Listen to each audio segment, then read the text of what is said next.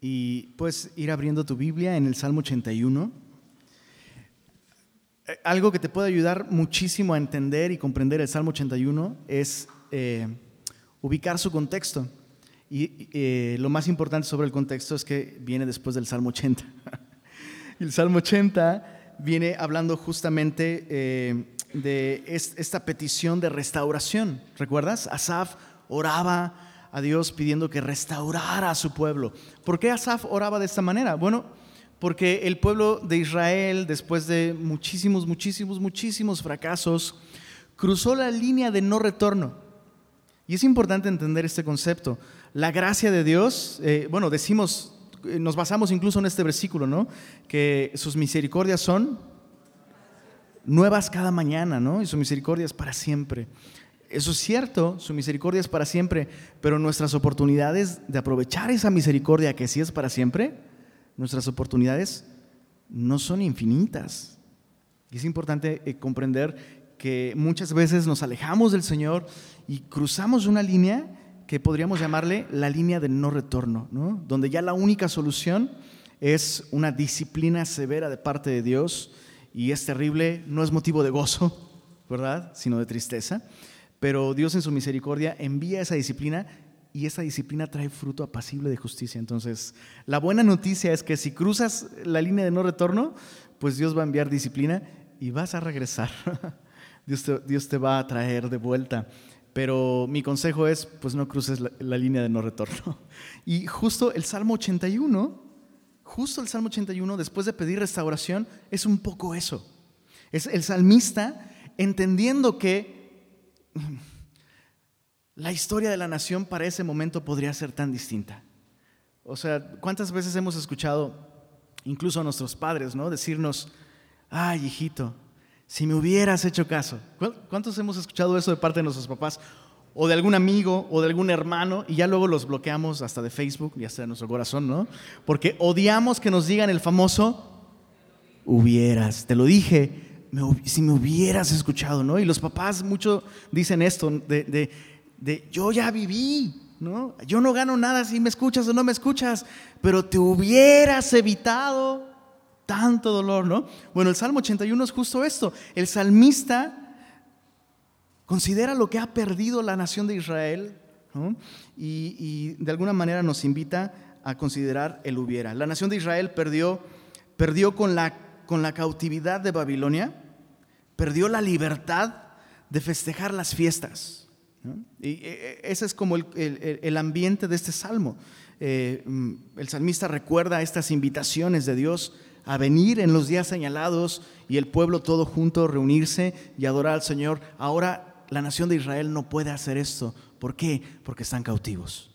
Entonces el salmista recuerda esto y recuerda lo que perdieron y vamos a ver tres beneficios que la nación de Israel perdió y que de alguna manera son beneficios que tú y yo el día de hoy como creyentes tenemos. Y escucha esto, podemos perderlos si vamos y cruzamos el, punto de no retorno. Insisto, Dios nos puede hacer volver, ¿verdad? Pero como dice el profeta, pero qué necesidad, ¿para qué tanto problema? ¿Ah? Salmo 151, ahí búsquenos, su luego. Salmo 81 dice así entonces, el primer beneficio que perdió el pueblo de Dios con la cautividad, alabar al Señor juntos. Mira, cantad con gozo a Dios, fortaleza nuestra, subraya fortaleza. Al Dios de Jacob, aclamad con júbilo, subraya júbilo. Entonad canción, tañed el pandero y el arpa, ¿qué dice ahí? Deliciosa, subraya deliciosa y el salterio. Tocad la trompeta en la luna nueva, en el día señalado, en el día de nuestra fiesta solemne, porque estatuto es de Israel, ordenanza del Dios de Jacob, lo, lo constituyó como testimonio en José, dice allí, cuando salió por la tierra de Egipto. Entonces el, salmista recuerda, recuerda esto, ¿no? Recuerda estas invitaciones, este estatuto, esta ordenanza. Llama la atención que aquí el salmista deja muy claro que estos días señalados, es muy importante esto, días señalados. A, a veces no sabemos como creyentes que vivimos en la gracia, de pronto como que no sabemos cómo tratar ciertos beneficios o ciertos aspectos de nuestra vida como pueblo de Dios y como adoradores. Uno de ellos es nuestras citas con Dios. O sea, decimos, es por gracia. Y comenzamos a descuidar, no sé, nuestro devocional, eh, reuniones de oración, oportunidades de servicio. Eh, de, pronto, el día de hoy es muy común eh, que cristianos profesantes descuiden la reunión con la iglesia, no solo por semanas o, incluso por meses. Déjame sugerirte esto. Hay gente que vive en este estilo de vida, de visitar su iglesia alguna vez y en fin de año y en Navidad y listo, ¿no? ¿Y, será que Dios se enoja por eso? ¿Cómo, puede ser que.? No, no es esa la razón por la que insistimos en no descuidar las citas con Dios. La razón por la que, por las que insistimos es porque tú y yo necesitamos esto. Esto que está sucediendo justo ahora, lo necesitamos. No sé si te sucedió mientras cantábamos que a, lo mejor no, no tengo donde sospecha, ni es, ni es que lo estoy discerniendo, ni nada por el estilo, pero a lo mejor esta noche eh, saliste tarde de tu trabajo y dijiste, no, ya no llego, no, ¿para qué correr? No, mejor no. Y al final dijiste, no, bueno, mejor sí. Y ya mientras estábamos aquí, mientras cantábamos, tal vez te acordaste de que estabas a punto de no venir y dijiste, ay Señor, qué bueno que tu fidelidad me trajo. Qué bueno que puedo estar aquí. Cuánto necesitaba cantarte y adorarte junto con mi pueblo, junto con tu iglesia. ¿A alguien le pasó? lo necesitamos. Bueno, ahora el salmista recuerda esto, pero ¿qué crees? La nación no puede reunirse. No hay templo. La nación está completamente dispersada. No hay un lugar de adoración. Y solo quiero señalar eh, ese, aspecto tan importante que vemos aquí. Para el pueblo de Israel había días señalados, había un lugar específico. Esta idea de yo adoro en la catedral de, las, de la naturaleza con mis hermanos, los perros, los gatos y las aves. Pero eso no es bíblico, bro. Eso no es bíblico. No, no, no es cuantificable el que tú y yo adoremos de esa manera. Pero tú y yo podemos verificar cómo estamos en ese sentido, aprovechando ese privilegio o descuidándolo. Nada más ve tu calendario y, tacha cuántas veces al mes no te congregas. Estás perdiendo un privilegio que necesitas mucho y, del que te puedes beneficiar. ¿Cuáles beneficios puedo obtener si, si asisto a estos días señalados, estas citas con Dios? Ahí dice, ¿te acuerdas las palabras que te pedí que subrayaras? La primera fue fortaleza. ¿Alguien necesita fortaleza en su vida como adorador? ¿No? Pues no sé por qué, no sé por qué ando débil. Bro, cuando nos reunimos, recibimos fortaleza. Lo siguiente, júbilo. Júbilo. ¿Cuándo fue la última vez que sonreíste, bro? que tuviste gozo, verdadero gozo. Pues no sé por qué, pues no sé, no sé pues sí, voy al cine, me divierto, salgo con mis amigos, ¿no? Voy a nadar, hago un chorro de cosas y no estoy contento. Pero a lo mejor has descuidado tu relación con el pueblo de Dios. En, el, verso, en el mismo verso 2, te pedí que subrayaras. Deliciosa. ¿Has dejado, has dejado de encontrar deliciosa la adoración? O sea, sabes en tu mente que es importante adorar a Dios, pero has dejado de disfrutarlo. Es, más fácil que estés atento durante los comerciales, ¿no? en, la programación regular, que a lo mejor en, tres minutos de oración. dejaste de encontrar deliciosa la presencia de Dios, su palabra, su gloria. Dejó de ser atractiva para ti. Hay que congregarse. Solo para dejar este punto. Es interesante que estos días señalados, en el Antiguo Testamento Dios dijo, Tres veces, hay, tres festividades que son obligatorias para la nación de Israel. Y el varón que no suba a Jerusalén con su familia, el varón que no suba a Jerusalén con su familia, el varón que no suba a Jerusalén con su familia será cortado de su pueblo. Muchos comentaristas debaten no significa que lo iban a ejecutar o apedrear. Otros dicen, eh, sí, sí significa que, lo, que, perdería su vida. Otros dicen, no, nada más significa que lo iban a sacar de su pueblo. Para efectos prácticos, es lo mismo. Descuida estas citas como parte del pueblo de Dios, vas a morir. Tu relación con Dios va a morir. Tu celo por la santidad, tu discernimiento va a morir. Tu gozo va a morir. Descuidas estas fiestas, estas citas con Dios, no vas a encontrar vida en otro lado. Son importantes. Y no es por el lugar, no es que... ¿Se, entiende? o sea, no es como aquí, en, es que en Avenida Colón 2510 es una sucursal donde Dios, afuera Dios no está. No, no es eso. Pero esto que está sucediendo es importante. Entonces, el salmista recuerda esto. Versos, versos 5, la última parte del versículo dice, oí lenguaje que no entendía. Está hablando de cuando salieron de la tierra de Egipto, ¿ok?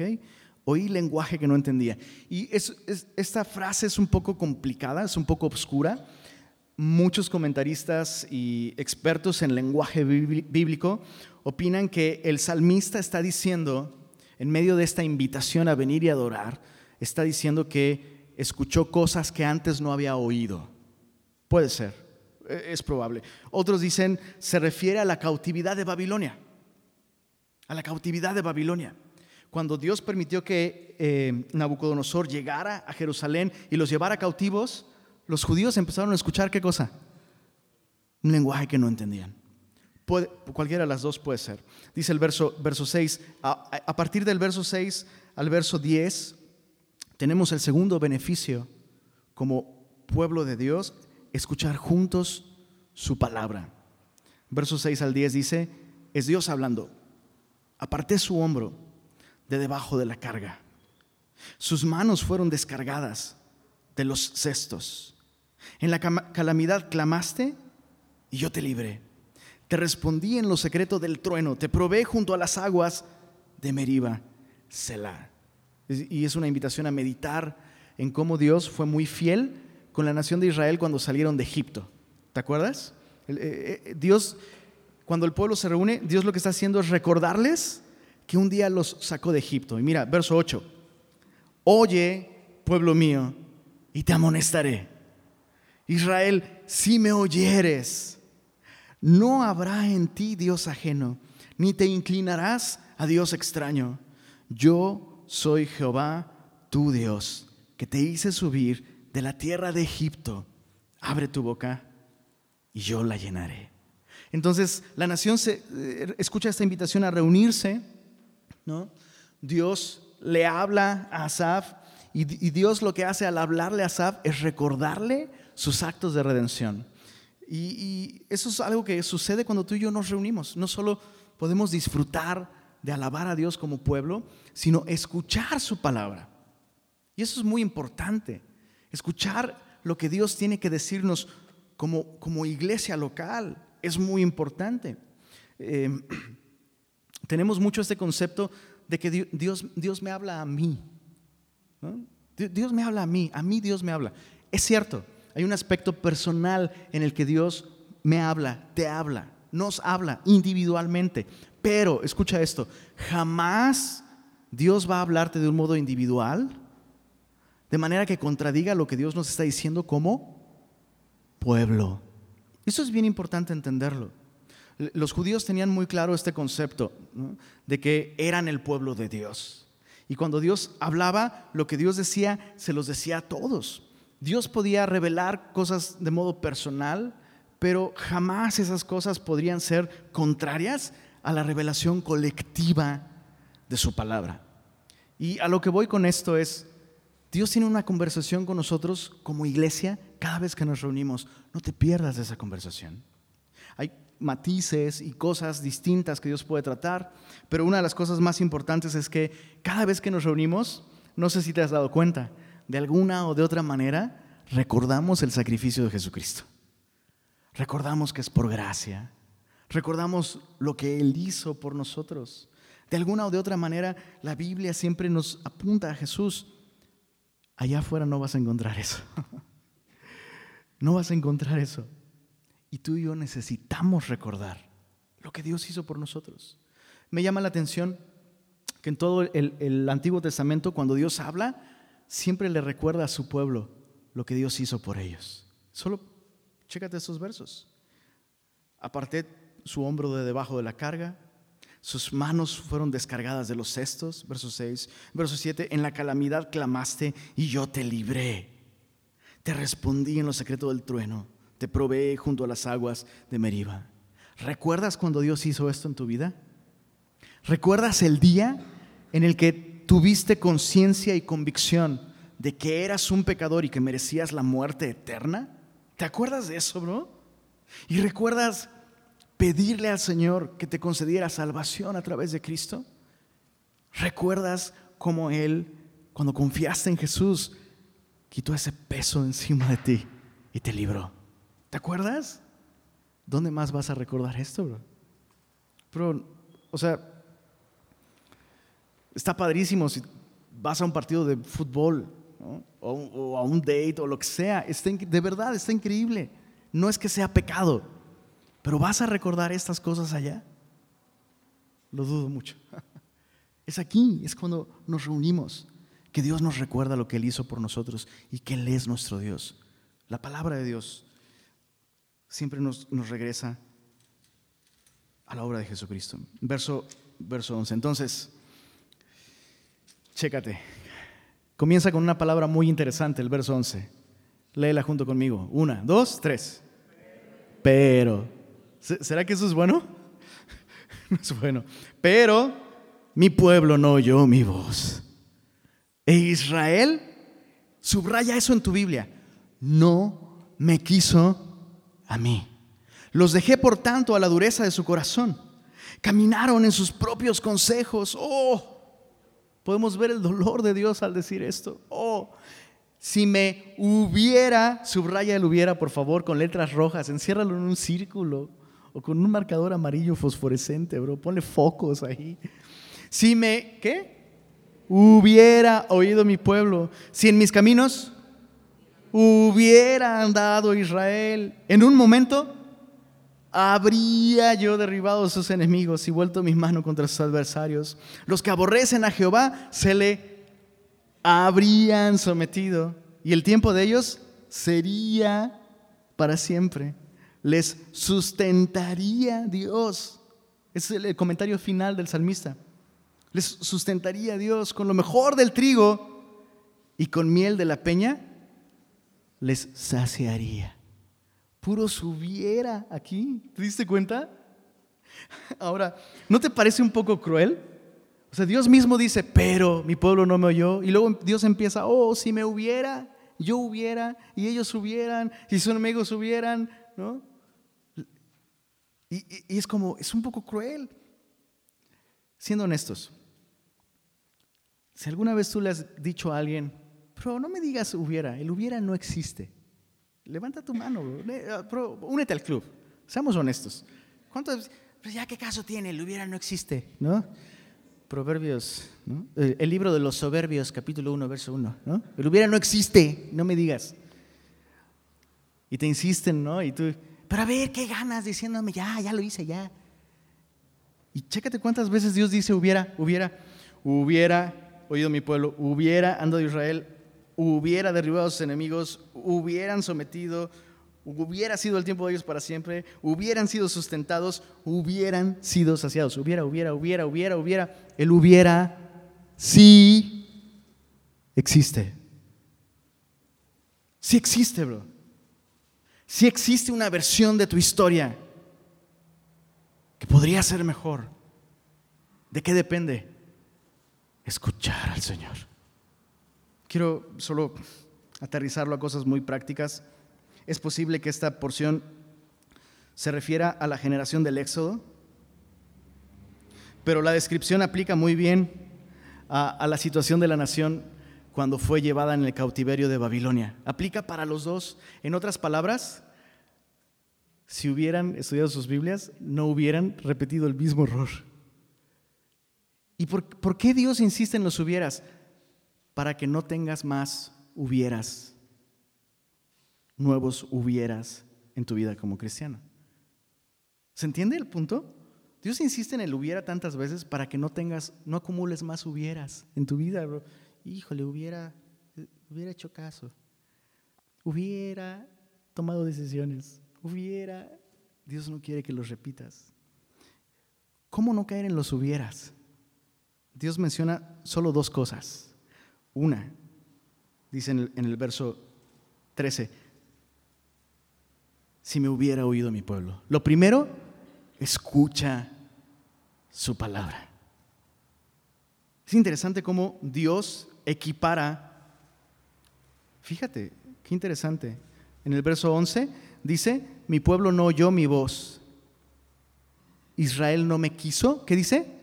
A mí. Desechar la palabra de Dios es desechar a Dios. ¿Escuchaste? Como tratamos su palabra es como lo tratamos a Él.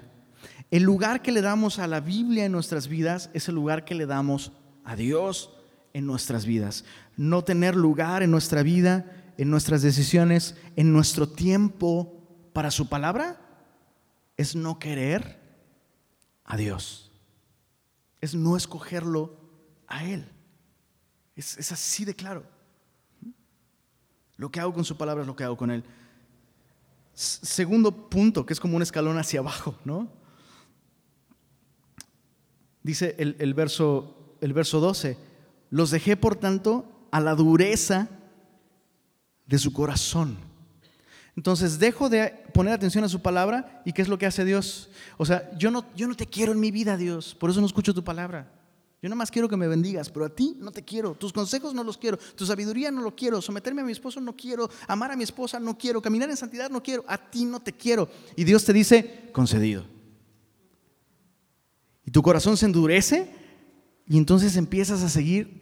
Si desechas el consejo de Dios, ¿qué consejo sigues?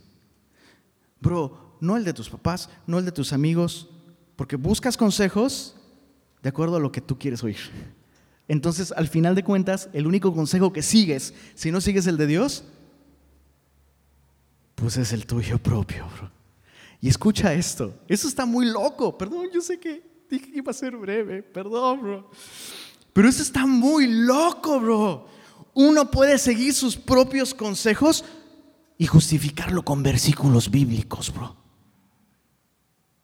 Eso es brutal, brutal. ¿Cómo puedes saber que estás justificando tus propios consejos con versículos bíblicos? Privilegios número uno y número dos del estudio de esta noche. No te congregas y no escuchas el consejo colectivo. Si no te congregas y no escuchas el consejo colectivo y no adoras a Dios como parte de un, un cuerpo, no importa qué decisiones tomes, aun si vienes con versículo, es muy probable que estás siguiendo tu propio corazón. Lenin, no sé dónde sacas esto. ¿Quieres capítulo y versículo, bro? Ahí te va. Ahí te va, bro. Bro, tú, tú me obligas a hablarte así cuando pones tu cara de achis. Bro, ahí está, ahí está. Números 14. Bro, para la próxima nomás créeme. va a ser menos doloroso, bro. Números capítulo 14, es justamente la generación del éxodo. Aquellos a, quienes Dios les quitó la carga pesada y les, les guió por el desierto, los llevó hasta la tierra prometida. Ya están a las puertas de la tierra prometida y Dios, les dice, así como Morpheus a solo puedo mostrarte la puerta, pero tú tienes que pasar por ella. O sea, entra, confía en mi palabra, entra y toma la tierra prometida. ¿Qué hizo la nación de Israel? Ay, no, se me hace que... Vamos a mandar espías mejor. Mandaron espías. Regresaron los espías. Ya sabes la historia. Todos dijeron, está horrible, nos va a ir del nabo. No, no. Yo creo que es mejor regresar. Sería mejor morir en el desierto. Así bien tirados al piso, ¿no? Dos de ellos dijeron, Nel, Nel. Si Dios dice que podemos con ellos, Dios dice que podemos con ellos. Vamos a confiar en Dios y vamos hacia donde Dios nos dice. ¿Qué crees que hizo la nación? Pues Nel. Siguieron sus propios consejos. Ahora, chécate. Números 14, verso 26. Y Jehová habló a Moisés y Aarón diciendo, ¿hasta cuándo oiré esta qué? depravada multitud que murmura contra mí. Las querellas de los hijos de Israel que de mí, de mí, de mí se quejan. ¿Desechan su palabra? Lo desechan a él. Entonces Dios le, dice, le dice a, a Moisés, ¿hasta cuándo? ¿Sabes qué? Así como dijeron, según su propio consejo, sería mejor morir en el desierto. Concedido. Van a morir en el desierto. No, nuestros hijos los van a hacer presa ya. Sus hijos que dijeron que iban a ser presa en la tierra prometida, ellos iban a entrar. Ellos van a disfrutar. Perdóname que me ponga tan rudo, bro. Como si Dios dijera, ellos van a disfrutar sin el terrible estorbo de sus papás, sin el mal ejemplo de sus papás. A sus papás los voy a usar como un ejemplo de lo malo para que los hijos aprendan a confiar en mí y no seguir su propio corazón. Una llamada de atención para todos nosotros que somos papás. Y entonces, verso 39, Moisés dijo estas cosas a todos los hijos de Israel. No, pues Dios dijo que así como ustedes dijeron, así va a pasar, vamos a morir en el desierto, nuestros hijos van a entrar. Y el pueblo, ¿qué dice? Se enlutó mucho y se levantaron por la mañana y subieron a la cumbre del monte diciendo, henos aquí para subir al lugar del cual ha hablado Jehová, porque hemos pecado. Ay, qué buena onda, mira, no, se arrepintieron. O sea, estos cuates, Dios me está llamando. Sí, Dios me está llamando a hacer esto. Bro, no. Dios te está llamando a la varita. ¿No? Dios te está llamando a la disciplina, al desierto. No, no, no, no, no, ya, ya agarré la onda, ya agarré, ya entendí, no, y ahora sí voy a hacerlo. Suena como, ah, qué, chido, ¿no? Pero chécate el verso, verso 41. Y dijo Moisés, ¿por qué quebrantáis el mandamiento de Jehová? Esto tampoco os saldrá bien. No subáis porque Jehová no está en medio de vosotros, no seáis heridos de delante de vuestros enemigos. Verso 44, sin embargo, ¿qué dice ahí? Se obstinaron en subir a la cima del monte, pero el arca del pacto de Jehová y Moisés no se apartaron del medio del campamento. Y descendieron en la malecita y el cananeo que habitaban en aquel monte y los hirieron. ¿Y qué dice ahí? Y furularon, dicen en mi rancho. Fueron. Qué loco, ¿no? No, no, sí, Dios nos está llamando a ir, Moisés. Ahí está, números, números 12. sí, pero eso era ayer. Hoy, eso, aunque, está en la Biblia, no, no, me digas que Dios te está hablando a hacer, porque Dios te habló a eso ayer. Hoy estás siguiendo tu propio consejo y justificándolo con versículos bíblicos y no te va a salir bien. Qué miedo, qué miedo el llegar a esa condición en la que sigo mi propio corazón y hasta tengo versículos para justificar mis decisiones y hasta parece arrepentimiento, pero no es lo que Dios me está llamando a ser. Necesitamos ser parte del pueblo de Dios. No podemos así a piacere, ¿no? Escoger lo que sí y lo que no. Somos su iglesia. Aprovechemos estos privilegios de adorarle juntos, ser fortalecidos, encontrar deleite en Él, en su presencia, escuchar su palabra. Y esta última versión, estos últimos versos nos hablan de obedecer, obedecer, obedecer lo que Dios nos está diciendo. ¿Te parece que pidamos al Señor que si nuestro corazón se ha endurecido, Dios nos dé un nuevo corazón. Pide por la persona que está tu.